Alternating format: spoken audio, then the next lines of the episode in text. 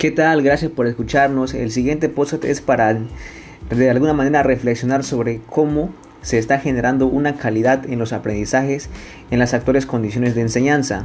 Esto quiere decir cómo se estamos eh, generando condiciones que aumenten la calidad de los aprendizajes en las aulas educativas que por el momento están suspendidas. Sin embargo, estas aulas me refiero a las aulas virtuales. Con la llegada del COVID-19, eh, muchas naciones, pueblos enteros eh, se vieron con la en la necesidad de buscar nuevas formas de aprendizaje y una de ellas es esta. Les invito a continuar eh, escuchando este podcast. vamos a reflexionar sobre la, trascendencia de la educación, su, los hallazgos importantes, los principales pensadores, eh, el proceso de su, de su creación, los, los, que intervienen en ella, el trabajo del maestro, eh, la pertinencia de los alumnos, eh, el desarrollo que, de competencias profesionales y personales, en fin, todos estos asuntos, esos temas lo vamos a tratar. continuamos.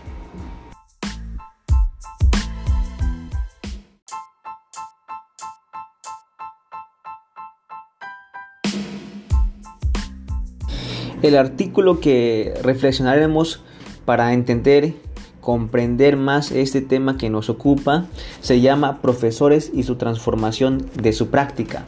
Esto fue publicada por la Universidad Autónoma de Guadalajara. Por tal motivo, nos corresponde analizar el bloque 1 que se llama Tendencias educativas en el nuevo milenio. En, esta, en este artículo lo que se pretende es eh, conocer a fondo el proceso de enseñanza y aprendizaje, de aprendizaje y qué es lo que ha dejado, qué es lo que ha generado y cómo se venía enseñando de manera convencional. Por lo que cuando se hacía esto, ahora se requiere que un docente sea más dinámico e innovador en estas condiciones, dejando atrás el modelo donde ellos eran eh, la autoridad moral, la autoridad crítica que no permitían eh, la corrección siquiera. En este sentido, este capítulo estará dividido en tres subcapítulos, los cuales son el concepto de la educación en el siglo XXI, la figura del docente a través del tiempo y el perfil del docente en el siglo XXI.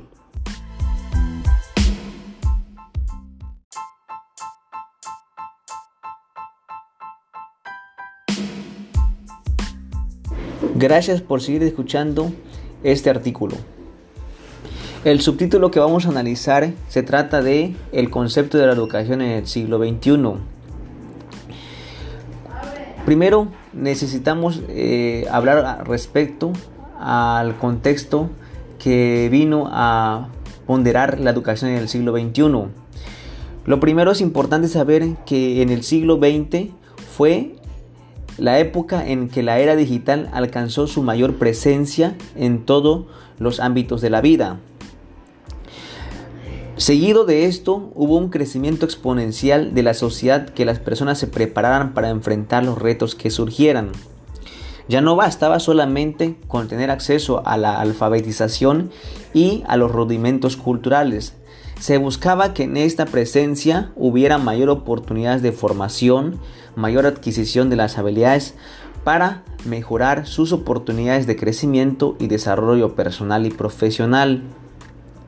Ahora bien, evidentemente el campo de la educación no puede ser la excepción, desde luego que no. Entonces, esto al mismo tiempo que que tomaba un que tomaba el papel preponderante, se trataba de capitalizar el el potencial de las TICs, pero también desde luego de minimizar el impacto negativo que pudiera llegar a generar su abuso. En todo caso, para que esto suceda, la tecnología permite acceder a una mayor cantidad de personas. ¿Por qué? Porque como ocurre eh, de diferentes modalidades donde no necesariamente tienen que estar presentes las, personas, sino que se pudieran conectar a través de, una, de la internet. surgiendo diversas modalidades en las que la presencialidad no es ineludible, con estrategias y técnicas de enseñanza diversificadas y con diferentes niveles de protagonismo de parte de los actores del proceso educativo.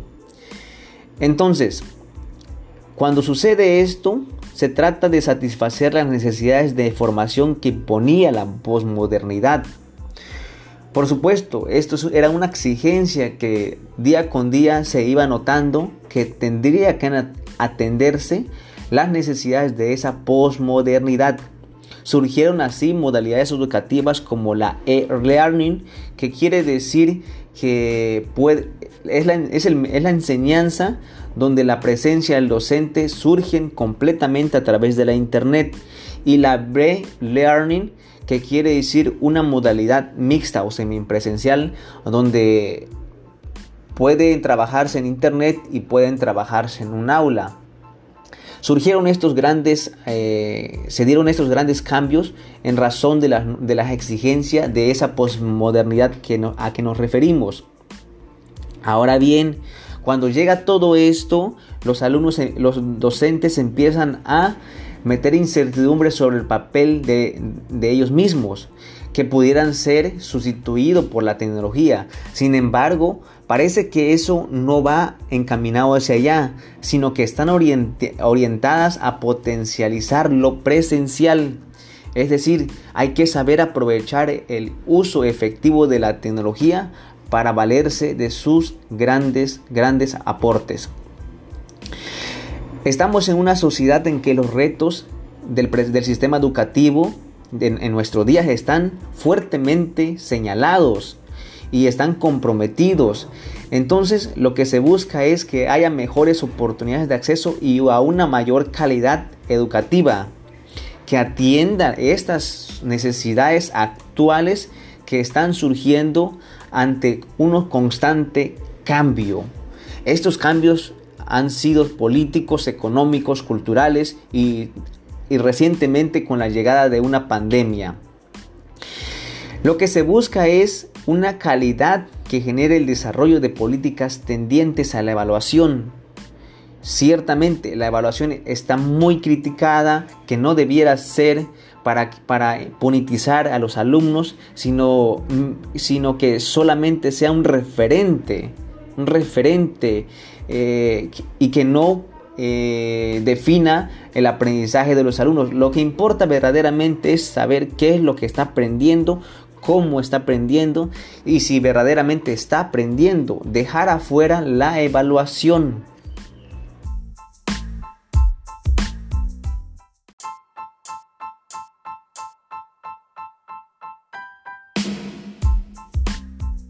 El segundo subtema que vamos a analizar son las tendencias educativas del siglo XXI para las instituciones de educación superior, las IES.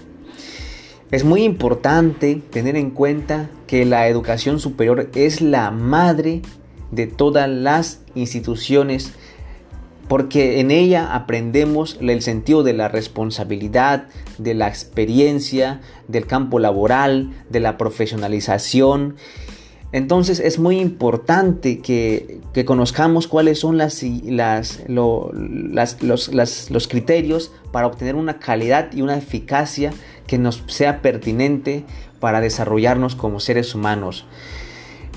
Estos puntos son la calidad de la innovación, que tiene que ser un docente que ofrece calidad y que sea permanentemente innovador, que sea congruente con la naturaleza académica, que permita una relación con las necesidades del país, que sea equitativo, que sea humano, que sea comprometido para una construcción de una sociedad mejor y que permita una autonomía responsable del alumno. Asimismo, que estructure que, sus estructuras sean adaptadas a reglas de operación, a, reglas del gobierno, a ejercicios. Por supuesto, eh, es necesario precisar que la calidad de la educación superior no solo tiene que estar ligada a la eficacia, como bien lo hemos referido anteriormente, sino que también tiene que formar universitarios que tengan responsabilidad social, así como contribuir a la preservación y difusión de una cultura regional y nacional en el contexto de la cultura universal.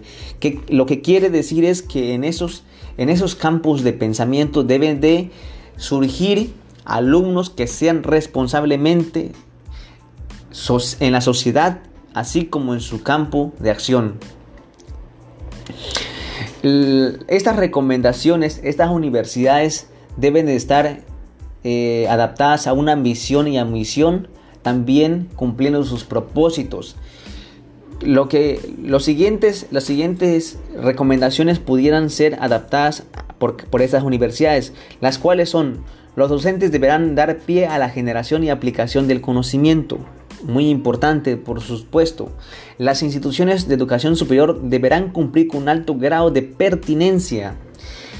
Las IES, lo que quiere decir educación superior, que, deben de tener una mayor cobertura como proporción de la demanda atendida. Deberán de tener elevados niveles de rendimientos académicos y deberán tener una cuidadosa atención a la equidad para ofrecer apoyos especiales a quienes más lo necesitan y merezcan.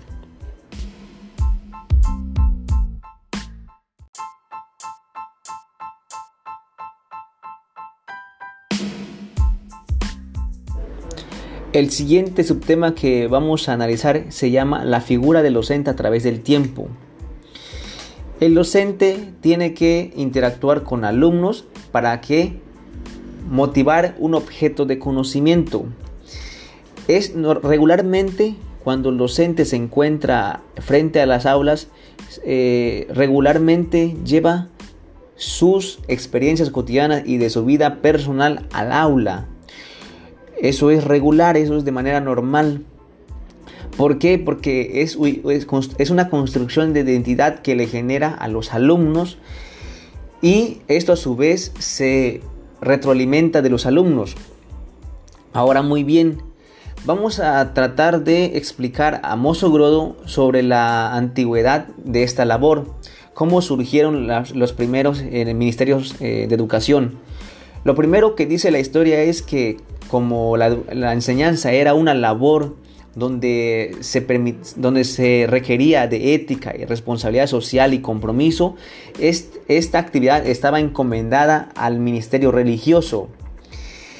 Por, citar un ejemplo, en Mesopotamia, lo mismo que en Egipto, India y China y otras civilizaciones, se encargó a la acción educativa a los sacerdotes, a los escribas y a otros funcionarios porque se creía que que a quienes que a ellos tenían un gran, que a, ellos se les tenía un gran respeto.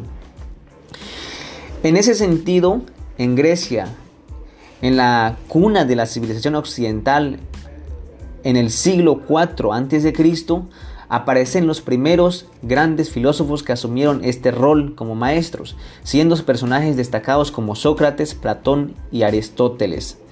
Asimismo, en la Edad Media especialmente en las órdenes religiosas y con la aparición de las universidades, se considera al maestro como el responsable de la educación. Era, es, era él el transmisor de conocimientos fundados en la verdad revelada. Lo mismo, en la Edad Didáctica, escrita por Senemio en el siglo XVII, fue el primer texto que postulaba métodos y contenidos de la enseñanza, responsabilizando al maestro como el único encargado del proceso educativo. Ahora bien, basado en lo que hemos platicado anteriormente, el papel del docente no ha cambiado en función de que sigue siendo el transmisor de contenidos, orientador y facilitador en el proceso de del proceso de enseñanza y aprendizaje de los alumnos. Pero siempre, siempre ah, con el paso de los años se va a exigir una mayor preparación de este y recientemente se debe de empapar, de autoenseñarse, de ser consciente que necesita adentrarse en los avances tecnológicos para que incrementen y evolucione su manera de enseñar.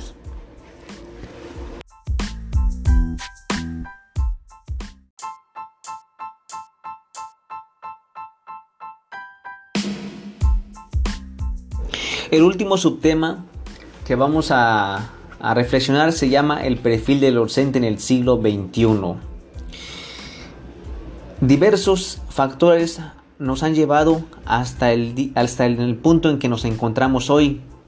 Eh, cambios sociales, cambios políticos, cambios culturales, cambios religiosos, cambios políticos y en base a, esas, a esos cambios por supuesto, las necesidades de los seres humanos, de la sociedad, de, la de las comunidades, de, la, de, los pueblos, han cambiado y se han diversificado. En esa razón, lo que se busca es una mayor, una mayor, eh, un, mayor campo de acción, un mayor eh, desarrollo personal y profesional, eh, un contexto que pueda este, satisfacernos entonces, ante esos, ante esos cambios, el perfil de, docente debería de estar situado a, a los siguientes puntos, los cuales son que debe de tener sólidos fundamentos éticos, mayor compromiso y vocación de servicio, disposición de aprender, así como de mantenerse actualizado, experto en, su disciplina, tanto en la teoría como en la práctica, liderazgo y capacidad para guiar a los alumnos partiendo valores y experiencias que enriquezcan los conocimientos adquiridos, saber trabajar en equipo y en grupos colaborativos, poseer habilidades para el manejo de información y telecomunicaciones, capacidad de análisis y síntesis, dominio de la didáctica, especialmente la propia en su campo disciplinar, que domine la tecnología, sus aplicaciones y sus limitaciones, y entre muchos otros. Pero también otros autores han buscado información sobre lo que es el modelo tradicional y sobre lo que debería ser en el modelo tecnológico. Por citar un ejemplo, el profesor en, su, en el tiempo tradicional, en el modelo tradicional, era un profesor que servía como instructor. Y en el modelo tecnológico se busca que el, profesor sea mediador, no solo que instruya, sino que, que sea un, un objeto, un, sujeto mediador, perdón. Por otro punto, en el modelo tradicional se creía que el profesor, o se cree que el profesor tenía la última palabra, y en el modelo tecnológico el profesor debe permitir la crítica, la reflexión y el discurso. Por otra parte, en el modelo tradicional eh, se, ponía el, eh, se pone el énfasis en la enseñanza. En el modelo tecnológico se busca que el énfasis se, pone, se pone que el énfasis sea en el aprendizaje, no en la enseñanza, sino en la manera de cómo, no en la manera de cómo enseña, sino la manera de cómo aprende. También en el modelo tradicional el maestro era, era aislado, lo que quiere decir que eh, no permitía eh, la reflexión. Y en el modelo tecnológico se busca que el profesor colabore con el equipo docente, que no se aísle de su, de su campo de acción. Eso por citar algunos ejemplos. Y lo mismo que para, las, para, que, para que estos cambios verdaderamente se, nosotros como, como docentes puedan eh, verse estipulado, puedan verse en, la sociedad como un cambio radical pueda darse, debemos de poner nuestro grano de, granito de arena, debemos ser colaborativo, ser abiertos, ser disciplinados, ser congruentes, saber que los cambios sociales son diferentes a los anteriores. Por eso y por muchas otras cosas más, debemos de permitir, debemos de colaborar con los medios tecnológicos a que nos enfrentamos.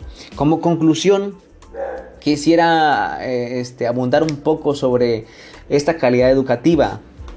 La calidad educativa, por supuesto que ha surgido eh, y se han visto a, través de lo, de, esos, de lo largo de esos años que ha tenido avances significativos. Sin embargo, los métodos siguen siendo desactualizados. Por ejemplo, por citar eh, el plan y programa 2011, eh, a pesar de que han pasado ya varios años, 10 eh, años para ser exacto, sigue siendo este, un, un, un, un, objeto de, de estudio. tan así que cuando necesitamos orientaciones pedagógicas nos acercamos a él. Aunque existe otro más reciente, que es el de 2017, y que se promueve, y, en el gobierno actual que promueve uno eh, llamado la Nueva Escuela Mexicana, que todavía no está, este, son aportaciones de diferentes gobiernos, desde luego, pero estamos trabajando con modelos antiguos. Deberíamos de cambiar ese sistema erróneo que nos está derrotando como país. Por supuesto, quisiera citar a Eduardo Andere sobre esta calidad que no se ve en, México, pero sí en otros países como Finlandia. Este autor critica mucho la parte eh, de tres problemas sociales a que nos enfrentamos como pueblo, como nación, que nos amenaza con destruirnos. ¿Por qué? Porque son problemas sociales que debemos de desterrar de nuestro sistema político, los cuales son la corrupción, la pobreza y la desigualdad. Estos cambios sociales y políticos son los grandes problemas que nos ha generado que la educación sea, sea tan ineficaz, tan mal calificado a nivel nacional, a, nivel internacional. Debemos de, ser congruentes con lo que hacemos, con lo que hacemos. Debemos de ser maestros que pongamos todo nuestro empeño en enseñar y no la manera de cómo enseñar, sino la manera en que cómo debemos de, eh, motivar el aprendizaje de nuestros alumnos. Las condiciones han cambiado, eh, sea en modelo eh, mixto, presencial o híbrido, eh, debemos de, motivar, debemos de ser maestros conscientes, debemos de aprovechar todo el conocimiento que nosotros disponemos para incentivar a los alumnos que sean mejores, mejores ciudadanos. Y por último, quisiera eh, citar a...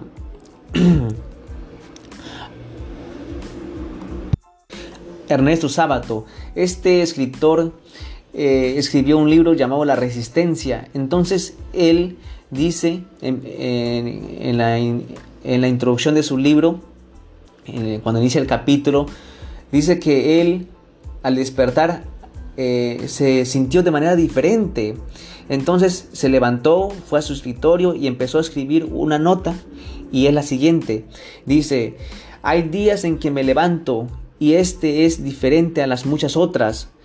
Eh, siento, siento la necesidad urgente de escribirlas, porque creo que en un mundo más humano, más, más eh, sensible, está al alcance de nuestras manos.